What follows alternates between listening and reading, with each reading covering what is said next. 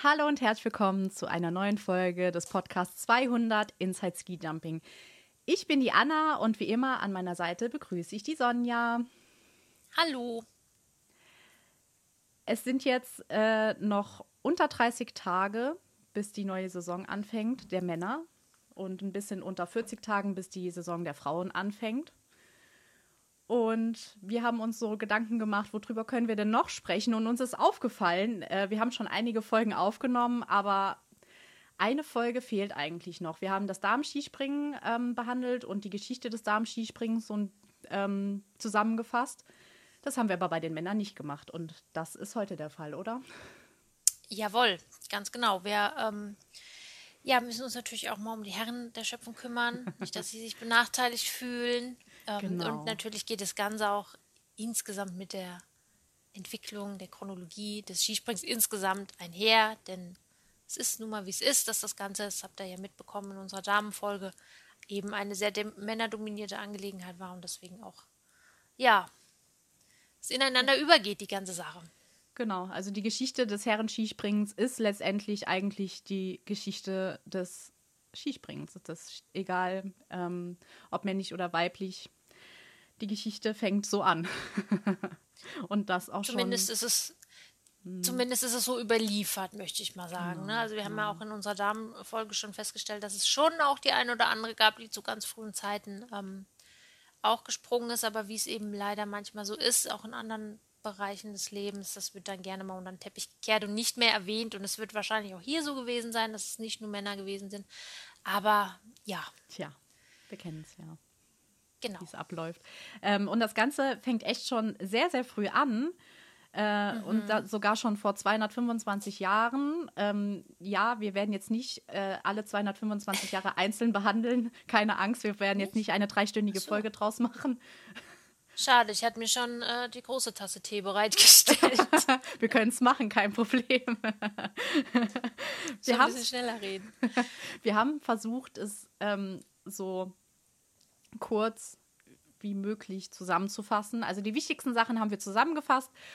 Und äh, jetzt könnt ihr euch trotzdem mit der riesengroßen Tasse Tee zurücklehnen und einfach ja. mal hören, was so in den letzten 225 Jahren der Skisprunggeschichte bzw. Männergeschichte so passiert ist. Genau. Vor 225 Jahren war das Jahr 1796. Das ja. ist lange her. Das ist echt lange her. Ich hoffe, ihr wusstet jetzt, ja. dass bei 225 Jahren das Jahr 1796 rauskommt. Natürlich. Ich muss das. Die können alle besser rechnen, rechnen als wir. Genau, genau. Und äh, komischerweise ist es ein Holländer, der damals ähm, die äh, darüber berichtet, dass er äh, norwegischen Soldaten dabei zugesehen hat, wie die ähm, eine Übung gemacht haben, die halt dem Skispringen doch sehr ähnelt. Genau, sie haben sich ähm, ja Bretterhaufen zusammengenagelt oder irgendwelche Misthaufen, also einfach Dinge, über die man halt drüber hüpfen kann und haben halt Anlauf genommen und sind dann da rüber gesprungen. Und äh, das waren dann mal sieben, sechs bis sieben Meter. Ähm, das war jetzt nicht wirklich viel, aber äh, ja, sie hatten Spaß dabei, glaube ich mal. Und es war ja. ja damals auch nicht so, dass sie da draußen Sport machen wollten, sondern es eher so ja, keine Ahnung, ähm, athletisch, ästhetisch wie so eine, keine Ahnung, Zirkusnummer oder so aufführen wollten. Also mhm. an äh, Sport an sich war ja gar nicht zu denken. Also Skispringen als Einfach Sportart war, glaube ich, gar ja. nicht so, war gar nicht so, ähm, ja, der Sinn dahinter. Ähm, da, das, der nächste, ähm, den man da so springen gesehen hat, war der Leutnant Olaf Ray und der hat sich auch einen künstlichen Schneehügel aufgebaut und ist dann damals 9,5 Meter gesprungen.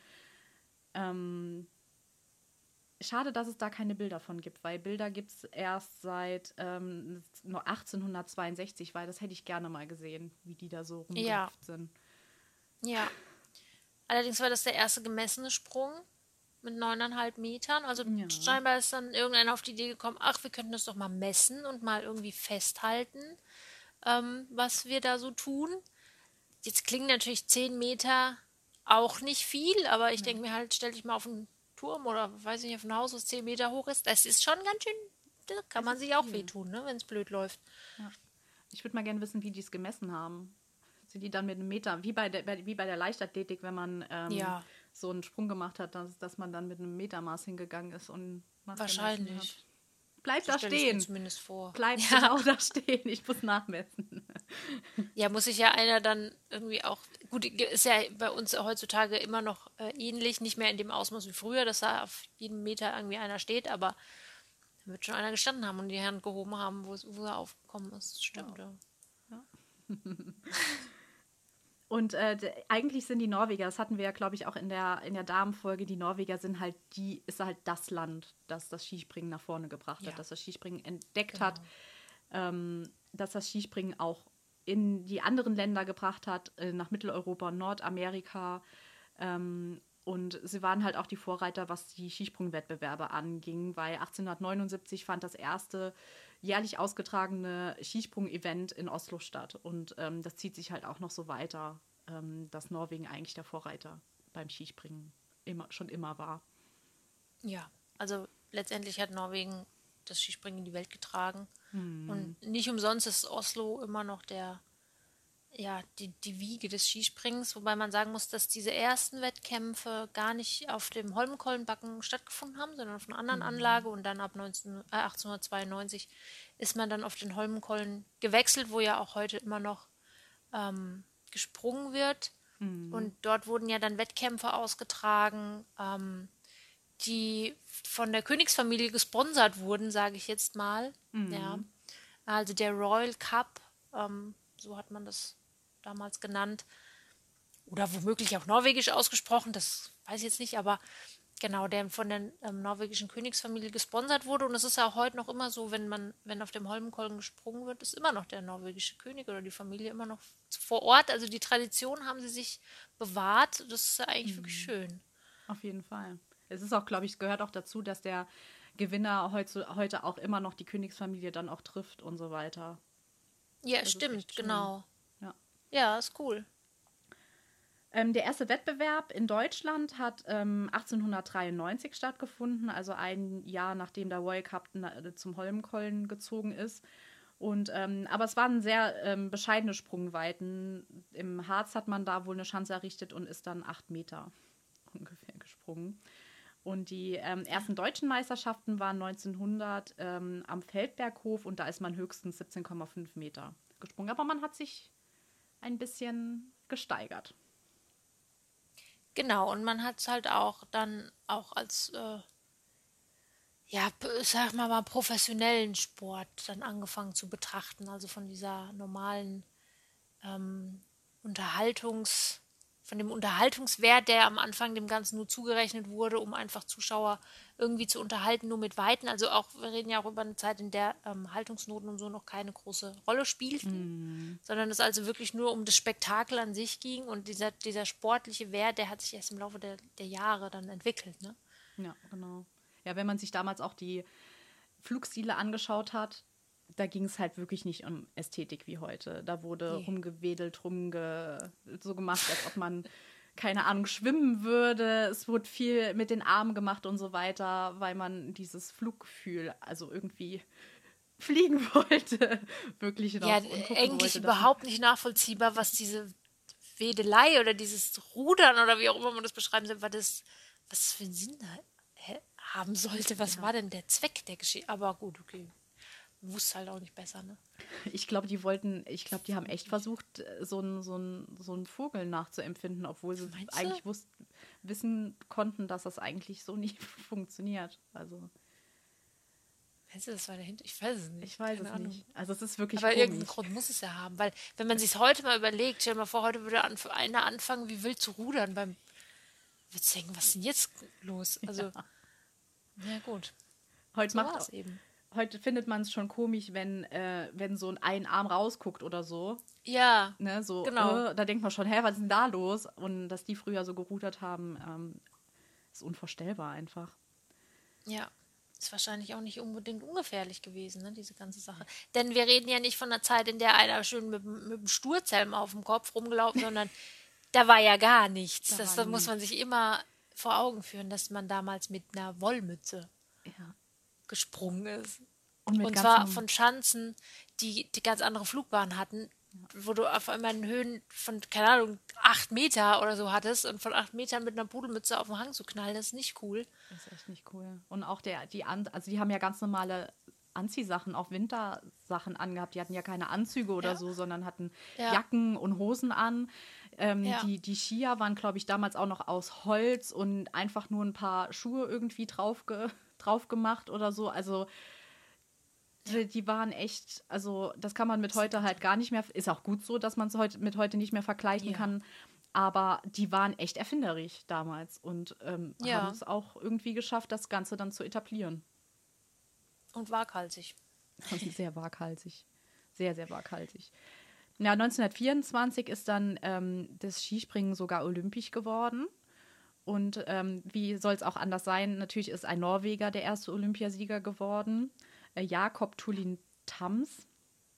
Ähm, vor seinem Teammitglied äh, Nave Bonner, also weiß man, dass da auch die Norweger sehr, sehr weit vorne sind. Und ein Amerikaner ist Dritter geworden. Hat die Bronzemedaille damals gewonnen. Ähm, was heute ja auch nicht mehr so ist, dass äh, da noch viele Amerikaner vorne mit dabei sind. Sehr, sehr schön zu sehen, dass die Amerikaner auch sehr, sehr äh, erfolgreich damals waren. Und die ähm, Olympia war gleichzeitig auch die Weltmeisterschaft. Also wer Olympiasieger wurde, wurde auch Weltmeister im Skispringen oder andersrum. Wer Weltmeister wurde, war auch, nee, eigentlich eher, wer Olympiasieger wurde, wurde auch gleichzeitig Weltmeister. Ja. Ja. Macht aus heutiger Sicht eigentlich auch gar keinen Sinn. Nee.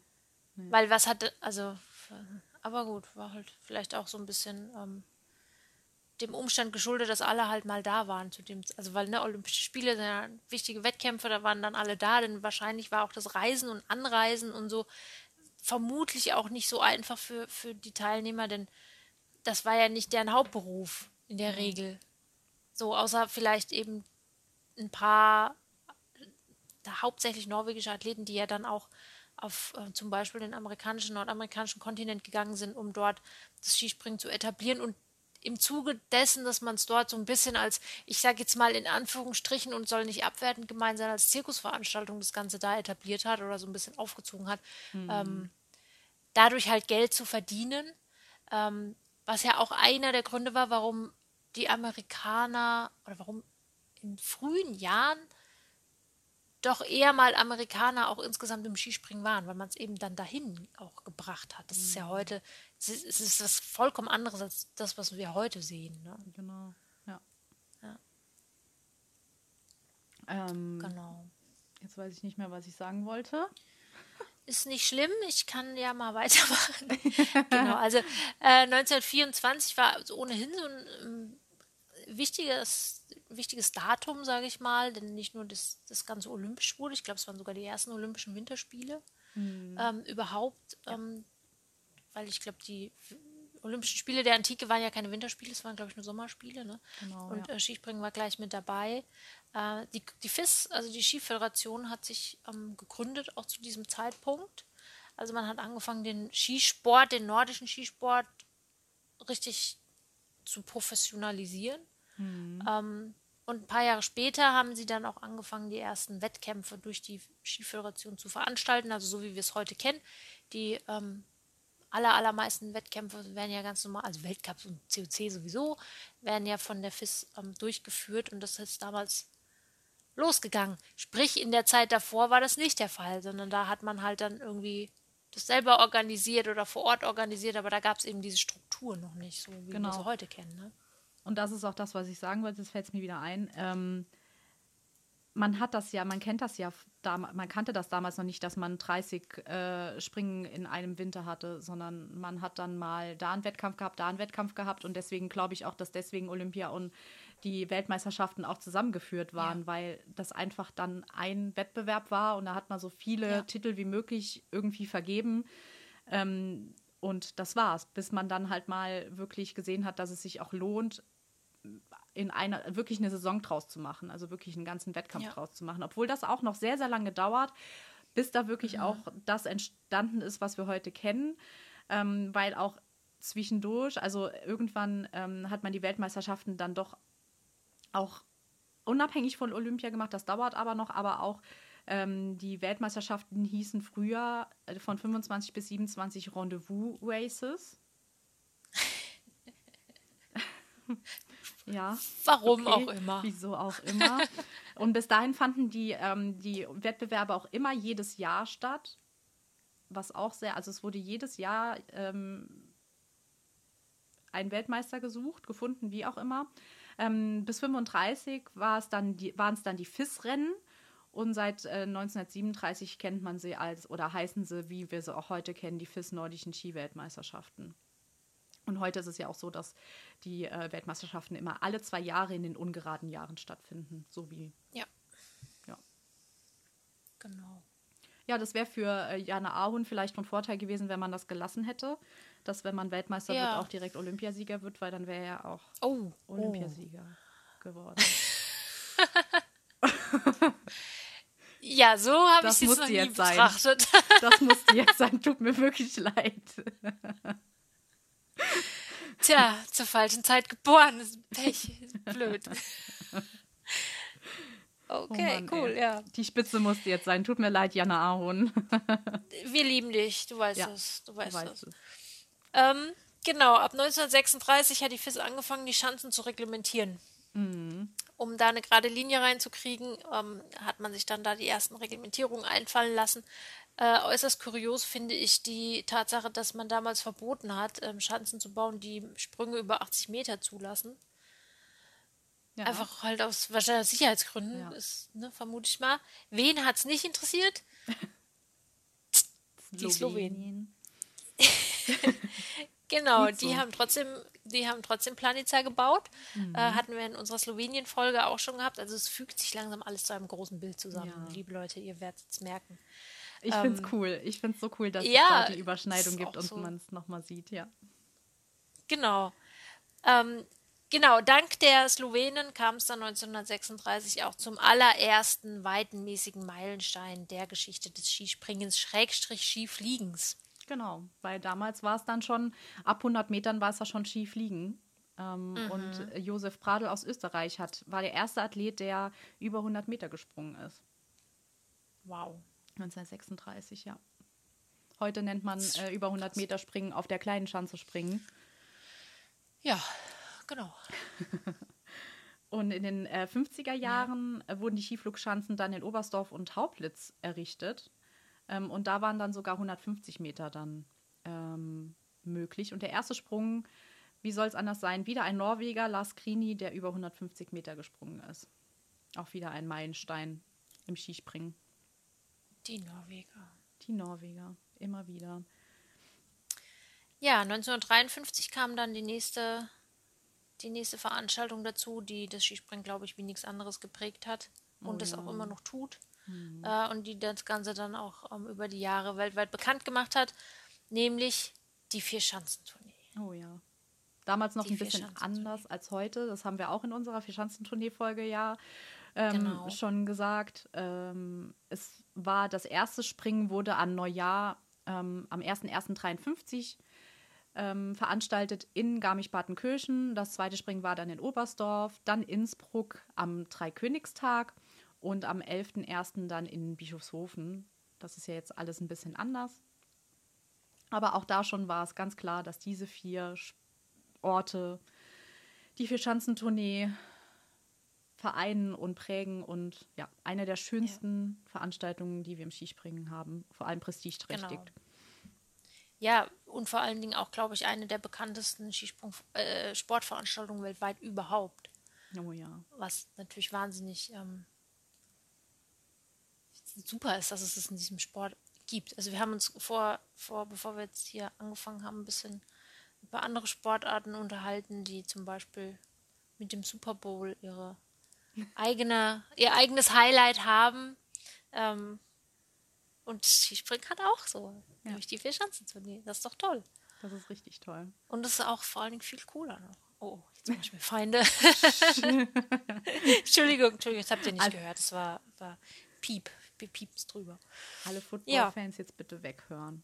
Nein, wir sind Football super, wir lieben Football ganz arg toll. Oh ja. So, Zellamelis, 1954. Matten.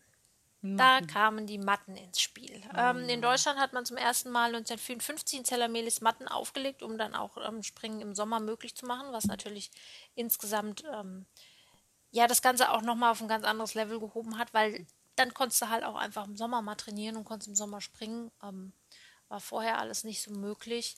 Mhm. Es hat auch und, noch mal viel verändert, letztendlich in ja, dem, im Training und genau. so weiter, weil man gemerkt hat, dass man nicht, nicht nur im Winter trainieren sollte, sondern auch im Sommer mhm. trainieren sollte. Genau, was es natürlich auch nochmal eine andere Professionalität ähm, mhm. gegeben hat, denn natürlich, um Weltklasse-Skispringer zu sein, das wissen wir alle, heutzutage musst du eigentlich das ganze Jahr über dranbleiben und trainieren. Genau. Und da ging das dann damals auch los, ne? Ähm, genau. Es hat dann noch mal eine ganze Weile gedauert, bis man dann angefangen hat, das Skifliegen als eigene Kategorie, sage ich jetzt mal, abzuspalten und ähm, oder zumindest die erste Skiflug-Weltmeisterschaft als eigene Kategorie zu veranstalten. Das war dann am Anfang der 70er Jahre der Fall. Genau. Da war es dann auch die WM und ähm, komischerweise gibt es erst seit 2004 auch einen Teamwettbewerb bei der Skiflug-WM, was mir auch nicht so ganz ähm, bewusst war, dass es wirklich erst ähm, 17 Jahre her ist, dass es auch ein Teamspringen beim Skifliegen gibt. Beim Ski, bei Skiflug-WM, so.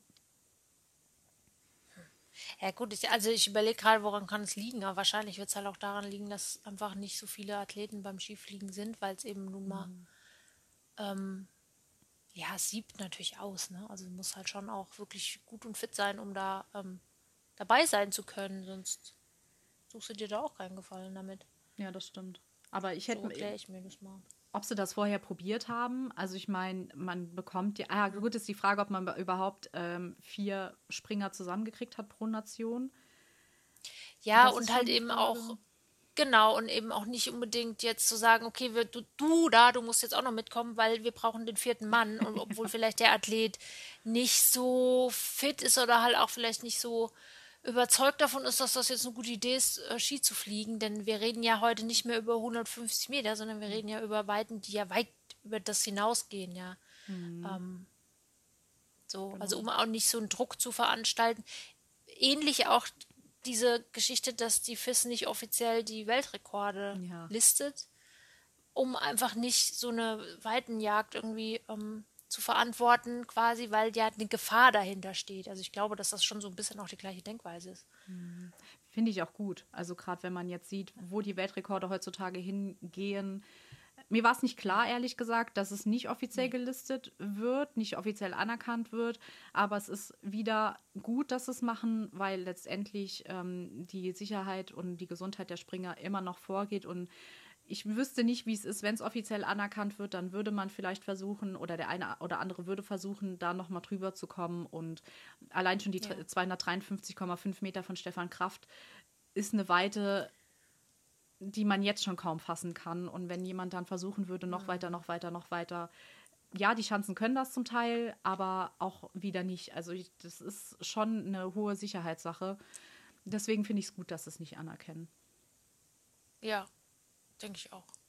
Bringt ja auch letztendlich nichts. Hast ja jetzt nichts weiter davon, außer dass du halt so einen in Anführungsstrichen Pseudotitel hast. Ansonsten ist ja nicht, ne, gibt ja da keinen. Sonst müsste man womöglich noch anfangen, eine extra Prämie zu vergeben oder extra Punkte oder wie was. Und dann würde das schon wieder einen anderen Druck auslösen. Ähm, zumal mhm. es ja auch immer schwieriger wird, habe ich zumindest das Gefühl, ich weiß nicht, ob mir das nur so vorkommt, einen Weltrekord zu fliegen. Aber das liegt vielleicht auch nur daran, dass wir so geprägt sind von diesem legendären Wettkampfplan ist ja damals mit den vielen ähm, Weltrekorden, ähm, dass es heutzutage halt nur noch so selten passiert. Sehr selten. Ich, ich meine, der, der, der Rekord von Stefan Kraft ist seit 2017. Also, das, das sind jetzt auch schon wieder vier Jahre her. Ah. Und der, der, der, der, eigentlich, eigentlich liegt der Rekord bei 254 Meter. Da hatte der, äh, der Russe, Dmitri Vassiljev, ist 2015 ja. 254 Meter gesprungen, ist aber hat, hat er halt nicht gestanden. Ja. Ähm, aber man hat jetzt auch nicht nochmal, also es gab jetzt keinen Springer, der es nochmal so weit geschafft hat, der es dann vielleicht dadurch, dass er auch dann irgendwie in den Schnee gegriffen hat oder so, es nur nicht in Anführungszeichen anerkannt wurde. Es passiert einfach nicht mehr. Also es ist ja. halt sehr, sehr, aber es ist auch okay. Es wird halt auf Sicherheit. Ja. Es ist auf sicher. Also dann, dann verkürzen sie lieber den Anlauf und durch die Punkteregelung genau. und so weiter können sie das dann halt eher nochmal anpassen, anstatt die, den Anlauf so lange zu lassen und die äh, Gesundheit der Springer aufs, aufs Spiel zu setzen. Ist zwar im Endeffekt schade, sage ich jetzt mal für die, die gerne mhm. Weltrekorde oder Rekorde sehen möchten, aber auf der anderen Seite, äh, das andere geht halt vor. Dann lieber auf Nummer ja. sicher gehen ich glaube auch, wenn, dann wird es wahrscheinlich eher so zufälligerweise mal passieren, ne? dass du halt ja. halt mal einen hast, der wirklich in einer herausragenden Form ist. Okay, das haben wir eigentlich fast jedes Jahr. Ähm, und wirklich in dem Moment die Bedingungen perfekt sind, der Aufwind perfekt ist, mhm. die, der Absprung perfekt sitzt, alles irgendwie ineinander greift und dann auch noch der Anlauf so weit ist, dass du da überhaupt hinkommen kannst, was ja irgendwie bedeutet, dass die vorherigen nicht so bahnbrechend weit fliegen durften, weil ja sonst der Anlauf wieder verkürzt wird. Also es müssen halt viel mhm. mehr ähm, Bausteine zusammenpassen, als es vorher der Fall war, allein dadurch, dass die Wind- und Gate-Regel jetzt existiert. Ja, deswegen, also es wird immer schwieriger und je höher ist es dann noch anzuerkennen, wenn man der inoffizielle Inhaber dieses äh, Rekordes ist. Ähm, ja. Aber wir haben auch schon gesagt, übers Skifliegen selbst möchten wir definitiv auch noch eine eigene Folge machen, weil die, mhm. das, man hätte es zwar nicht gedacht, weil es ja eigentlich nur ein kleiner Teil des Skispringens ist, aber es ist, es gibt auch dazu so viel zu erzählen und so weiter. Und da könnt ihr euch freuen, es wird definitiv noch eine extra Skifliegen-Folge geben, Jawohl. wo wir das auch nochmal alles behandeln. Ähm, auf jeden Fall das, die erste Mannschaft, die auch das Skif, die Skiflug oder Skiflug-Weltmeister wurden, war Norwegen damals, 2004 in Planica. Ähm, wenn man sich die Aufstellung des Teams anschaut, ähm, da wird einem warm ums Herz. Äh, Ruja Jokkelzoy. nostalgischen Flash ja. Flashback. auch die anderen, auch die anderen Teams. Also Norwegen hat damals gewonnen. Äh, Im Team waren Roa Jokkelzoy, Sigurd Pettersen, Björn Einar Möhren und Tommy Ingebrigtsen. Ähm, Finnland ist damals Zweiter geworden mit Tammy Curie, äh, Willi Matti Lindström, Matti Hautamäki und Janne Ahon. Und dritter ist Österreich geworden mit Thomas Morgenstern, Andreas Goldberger, Andreas Wiedhölzel und Wolfgang Leutzel. Oh mein Gott. War, das wie schön. Ja. Aber nochmal zurückspulen. Bis 2004 sind wir noch gar nicht. Das war jetzt nur ein mhm. kleiner Ausflug zur Skiflug-WM. Ähm, da kommt noch ein bisschen was hinten dran. Also das, die erste Skiflug-WM im Einzel fand 1972 statt. Ähm, damals war der Skiflug-Weltmeister Walter Steiner aus der Schweiz. Ähm, und ja, dann ging es so langsam in Richtung Weltcup. Juhu. Ja. Den gab es hm. nämlich bis dato noch gar nicht. Genau. Obwohl schon so eine riesige Zeitspanne eigentlich jetzt ähm, ins Land gegangen ist mhm. oder in die Welt gegangen ist. Ähm, 1979, 80 wurde der Weltcup eingeführt. Der erste Sieger eines Weltcupsprings war kein Norweger. Muss man Was? vorwegzunehmen. Ja. Ist das überhaupt erlaubt? Ich weiß nicht. ähm, nein, der erste Sieger war ein gewisser Herr Toni Innauer. Mhm der das erste Weltcup-Springen gewonnen hat und der erste Gesamtsieger ähm, mit Hubert Neuper auch ein Österreicher gewesen. Ähm, es ist irgendwie auch so ein bisschen, wie soll man sagen, es spiegelt es auch wieder. Ne? Der, also ich meine, guck dir die letzten Jahre an. Irgendwie Österreich ist halt im Weltcup immer ganz weit vorne mit dabei. Es hat anscheinend von Anfang an war das schon so, was soll man machen. Ne? Ja. Ja, ähm, zu dem Zeitpunkt und auch eine ganze Weile lang war es so, dass halt einfach alle Athleten da ähm, gesprungen sind. Mhm. Ähm, und erst seit 1990 hat man die Qualis eingeführt. Mhm. Damit dann nicht jedes Mal 100 Leute da irgendwie oder wer weiß, 80 oder wie auch immer, wie viele da manchmal ja antreten bei einer Quali. Das sieht man ja heute auch noch, ähm, um das mal ein bisschen zusammenzudampfen, diese Wettkämpfe. Hat man dann irgendwann die Quali eingeführt, Anfang der 90er. Ja, und daran hat man ja dann auch gesehen, dass so ein Konstrukt von 30 Orten innerhalb von pff, einem halben Jahr, ähm, dass sich das schon wirklich lohnt. Also, dass man wirklich sehr erfolgreich mit den Weltcups war und dass auch immer mehr, ich glaube auch, das war so ein kleiner Anreiz dann auch für viele Athleten, ähm, da auch dabei zu sein. Und deswegen hatten, hatte man letztendlich auch so, ein, so eine hohe, ich nenne es jetzt mal eine hohe Nachfrage an, an Startplätzen, weil ich, ja. da wollte jeder dabei sein. Also ähm, es ist ja auch immer abenteuerlich. Ja. Du bist überall, du bist in sage ich jetzt mal, wie, wie, viele, wie viele Orte sind es? Also 10, 12, 13 verschiedene Länder, die du in einem Winter ähm, bereist. Es ist ja immer mal wieder zweimal Norwegen, zweimal Polen oder so, aber mhm. und das ist halt bis heute eigentlich ähm, sehr, sehr interessant für die Athleten, da mit dabei zu sein das und das mitzumachen.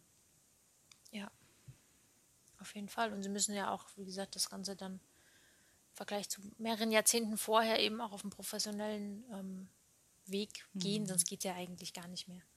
Also genau. just for fun springen kann man nicht mehr. Nee. Das dafür, äh, dafür ist war ja auch immer teuer. so. Genau, und es war ja im Grunde eigentlich auch immer so, dass, ähm, und das unterscheidet, glaube ich, das Skispringen von vielen anderen Sportarten insgesamt. Es gibt keinen keinen Laiensport letztendlich. Nee. Ne? Kein Breitensport, sondern es sind einfach immer ein paar, ein, also im Vergleich jetzt eine Handvoll Leute, also ich weiß nicht, wie viele, paar tausend oder so Athleten, die weltweit Skispringen betreiben, aber es gibt keinen Breitensport und kein, keine Masse, die dahinter steht. Mhm. Das war immer schon so gewesen. Mhm, das stimmt. Ja, seit 1994 gibt es äh, dann auch den Sommer Grand Prix, wie wir ihn kennen, auf den Mattenschanzen.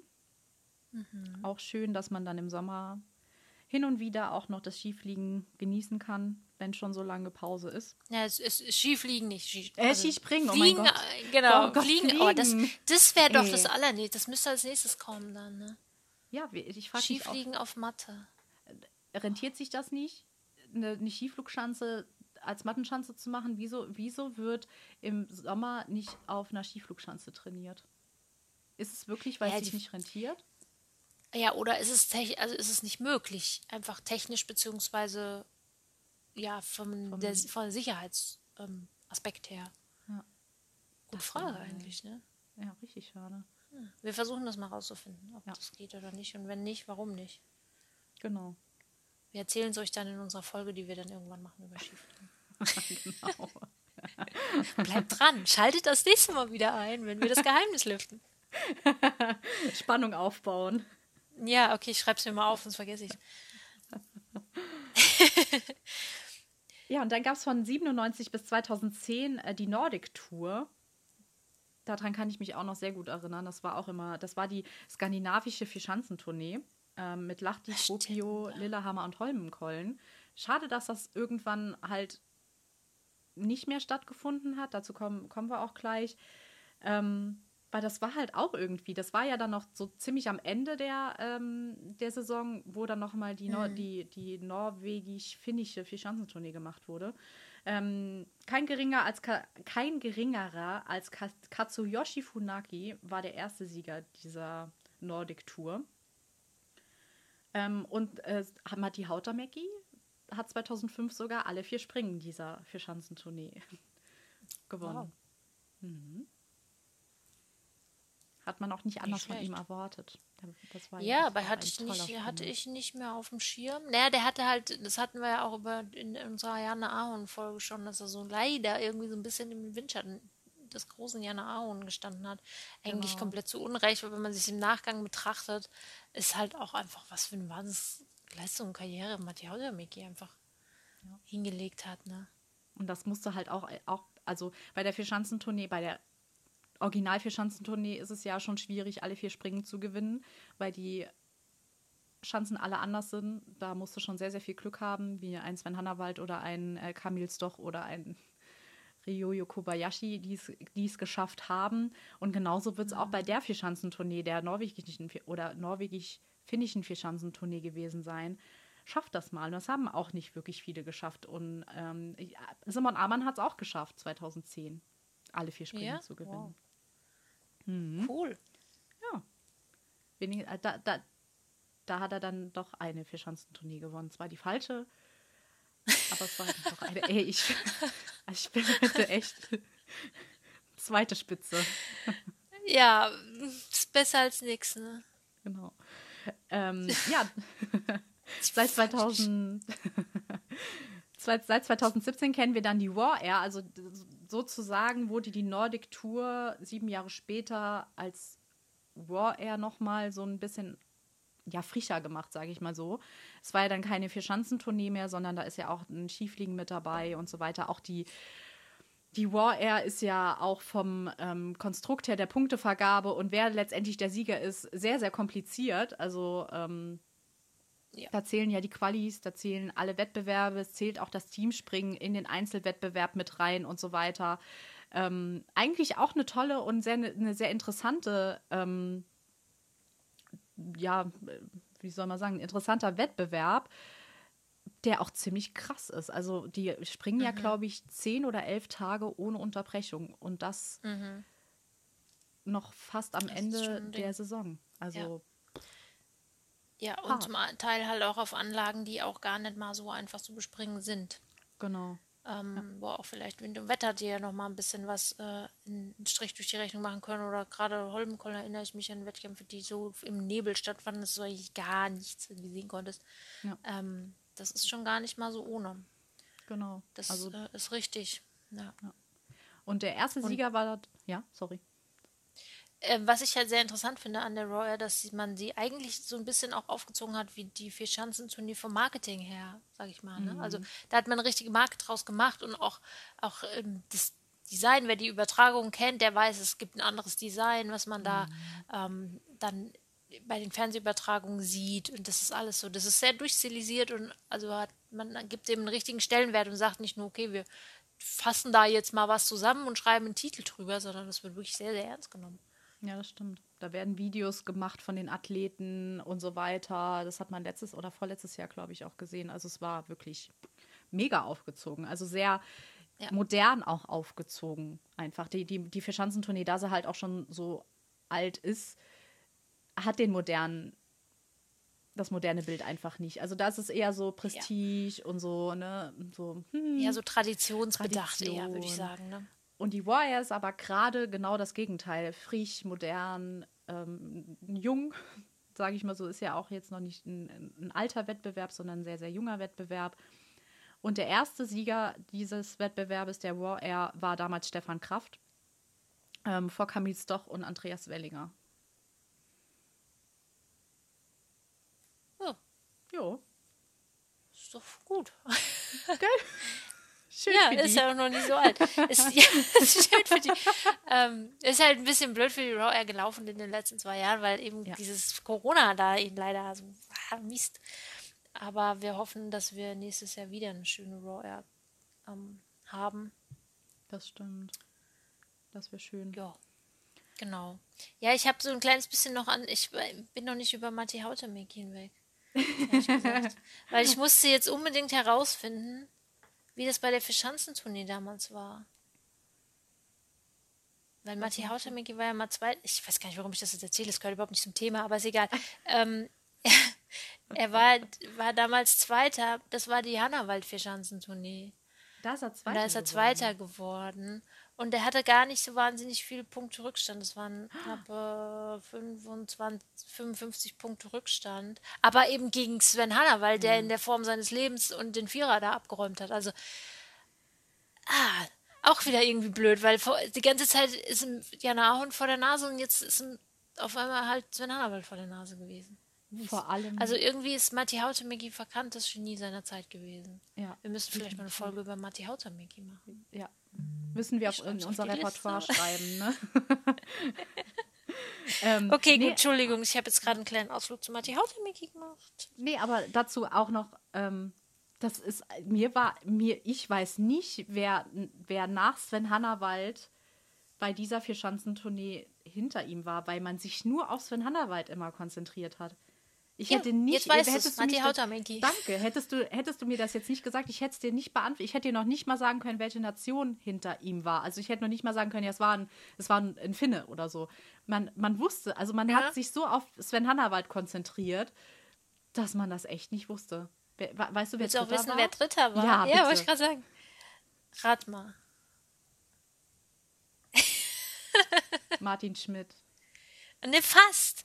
Martin Höllwart. Martin Höllwer? Nein. Ja, doch. Das ist Wow. auch übelst krass.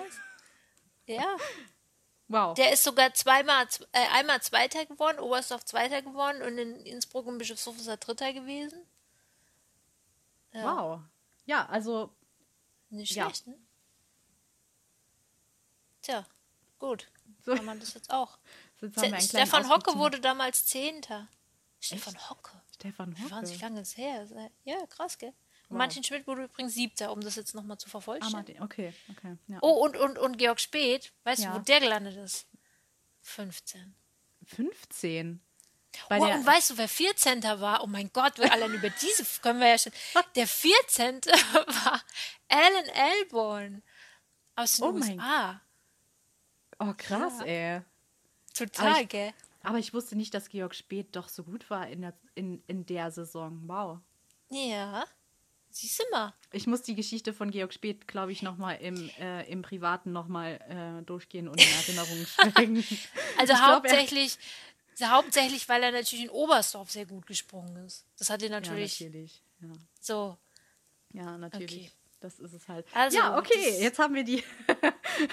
Chansonnier 2001, 2002 auch nochmal kurz ähm, abgewickelt. Aber oh mein Gott, da, da, da kommen klar. Gefühle auf, meine Güte, ey.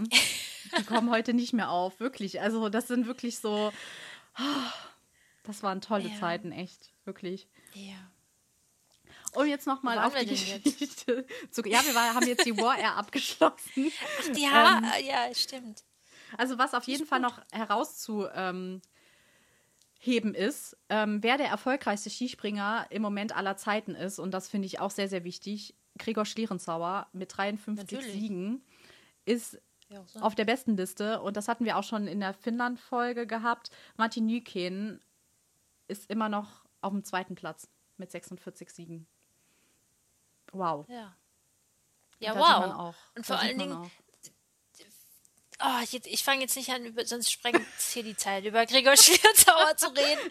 Über den machen wir definitiv mal eine eigene Folge. Ja, bitte Aber- ins Rep Repertoire schreiben in unsere Themen. Aber hallo, steht ganz oben, schon von ersten Tag an stand das ganz oben auf Ja, ich weiß. Ja, wir könnten ja einen Podcast machen, worüber könnten wir mal über Gregor Schlierzauer. Ja, wenn du, dein, wenn du deinen. Lieblingsskispringer bringst, müssen wir auch über meinen Lieblingsskispringer sprechen. Wer der, wer der ist, äh, muss ich da noch überlegen. Ich- Wer von den dreien äh, es dann sein wird. Ja, oder Ähm, wir sprechen halt gleich über die Oberstdorfer Skispringer, das geht ja auch. Ja, haben aber dann ist Sven Hannawald nicht mit drin. Ja, den rechnen wir halt großzügig mit dazu. Der hat da bestimmt nichts dagegen. Okay, alles klar, ist gebongt. Gut. Ähm, ja, also das war's auch schon. Hatten wir schon die 200 Hatten wir die 200? Meter? Meter von Andy Goldberger. Nee. Ich weiß es nicht mehr. Ich war so bei Matti Hautameki, dass ich jetzt leider vergessen habe, wo wir waren. Also ähm, dieses Mal muss man echt sagen, wir sind nicht sehr chronologisch dieses Mal, aber ich hoffe, ihr verzeiht uns das, aber äh, Ja, ihr seht, es ist ein One-Take. Ihr kriegt immer. wirklich das ungeschnittene Material und wir sind so echt, wie wir nur können. Ja, Deswegen natürlich, so muss das sein. Deswegen springen wir jetzt noch mal kurz zurück zu den 200, die ja für uns auch sehr, sehr wichtig sind, die 200 Meter. Ja. Dann erzähl doch Die mal. waren nämlich was, 1900, also 1994 gab es eine Veranstaltung, einen Skiflugwettkampf, in dem ein gewisser Herr Andreas Goldberger, seines Zeichens österreichische Skisprunglegende, Oh ja. alterslos. Oh ja. quasi, ähm, zum ersten Mal die 200 Meter Marke, die natürlich magisch war, ja, ähm, übersprungen hat, ist leider als Sturz gewertet worden, weil er einfach nicht äh, ko korrekt stehen konnte. Ähm, am gleichen Tag, wenn mich meine Erinnerung nicht täuscht, ähm, hat Toni Nieminen dann ebenfalls mit 203 Meter zum ersten Mal dann auch einen gestandenen Sprung über diese, über diese äh, Marke gemacht. Und ähm, da das natürlich eine so essentiell wichtige Marke war oder irgendwie immer noch ist, denn ja auch, inzwischen hat sich es ein bisschen geändert, aber bis vor einigen Jahren war es ja auch immer noch so, ne? Ihr kennt alle das Planitzer-Lied. Mhm. Anna möchte jetzt nicht vorsingen, ich lasse es mhm. auch mal sein. das, äh, immer wenn die 200 Meter in Planitzer gerissen wurde, wurde das Planitzer-Lied gespielt. Inzwischen ist es, glaube ich, bei 230 nur noch der Fall. Also mhm. Also diese Marke ist natürlich immer schon essentiell wichtig gewesen und ist natürlich auch, wie ihr euch sicherlich denken könnt, ähm, als Namensgeber für diesen Podcast auch Ganz wichtig. Hervorgetreten. Aber ein Fun Fact noch nebenbei. Ähm, mhm. Damals wurde der Sprung ähm, nicht als 203 Meter anerkannt, sondern nur ähm, mit 191 Meter gewertet. Ähm, das war eine Regelung der FIS damals. Äh, aus Sicherheitsgründen war es seit 1986 ähm, der Fall, dass Sprünge, die höher gegangen sind, nur auf so und so viel Meter gewertet werden sollten, damit auch da nicht die, der Weitenrekord, also jedes Mal geknackt werden sollte. Irgendwie ein bisschen komisch, aber war damals Aha. so. Und erst seit den 90ern wurde die Regel aufgehoben von der FIS. Und dann werden okay. auch, wurden die auch so gewertet. Aber trotzdem, also, haben es geschafft. Die FIS hat sich schon früh sehr viele Sorgen gemacht über Dinge, die nie eingetreten sind. Ne? Ja. Machen sich heute auch noch so, zu viele Sorgen über Dinge, Sowohl bei den Männern als auch bei den Frauen. genau. Okay, also obligatorisches Fist-Bashing am Schluss noch ein bisschen. Oh Gott, ey. Wir kriegen irgendwann Hausverbot bei denen, obwohl wir ja. noch nie da waren. Ich will da auch nie hin. Echt? Ich schon. Ja. Vielleicht laden die uns mal ein. Ja, egal. Ja. So. Äh, willst du da eingeladen werden? Ich nicht. Weiß ich nicht. Ja, ich würde mich gerne mal mit Sandro Perzli privat unterhalten. du nicht? der, der läuft nachher weinend aus dem Raum raus, wenn ja, du mit dem fertig bist. Möglich? Ich weiß nicht. Okay. Ah. Cut. Ja, also so. ich glaube, das war dieses Mal mal eine ganz andere Folge. Oh ähm, Gott, ey. wir haben nicht getrunken vorher. Ich habe nee, nichts nee, getrunken. Ich auch nicht, ich auch nicht. Nein. Gut. Ich hoffe, ähm, sie hat euch trotzdem gefallen. Und ja. ihr hört uns auch noch weiterhin zu. Ähm, ja. Ja, das war also die Geschichte des Herren-Skisprings, die chronolo fast chronologische Geschichte des Herren-Skispringens. Ja. Es war viel los in den letzten 225 Jahren. Ähm, ich glaube, wir müssen auch mal eine Folge machen mit den kuriosesten Sachen, die jemals passiert sind. So, ähm, da gibt es nämlich auch bestimmt viel zu erzählen. Oh ja. Und ja, ich hoffe, ähm, euch hat, oder wir hoffen, euch hat diese Folge gefallen. Wie immer könnt ihr gerne ein Feedback dalassen. Ihr findet uns bei Instagram oder auch bei Twitter. Wir freuen uns sehr über Feedback. Wir freuen uns sehr über den Austausch und ja, dann hört ihr uns, glaube ich, noch mal kurz vor Beginn der Saison nochmal. Auf jeden Fall. Und dann geht's in die Vollen. Dann fängt die Saison bald an und dann haben wir uns ganz, ganz tolle Sachen überlegt. Auf jeden Fall. Seid gespannt. Es wird oh, fantastisch. Ja. Es wird fantastisch. wie, es, wie, wie ihr es von uns auch nur gewohnt seid. So sieht's aus. Ja, so. Dann, gut. Dann wünschen wir euch noch einen schönen Tag und bis bald. Bis dann. Tschüss. Tschüss.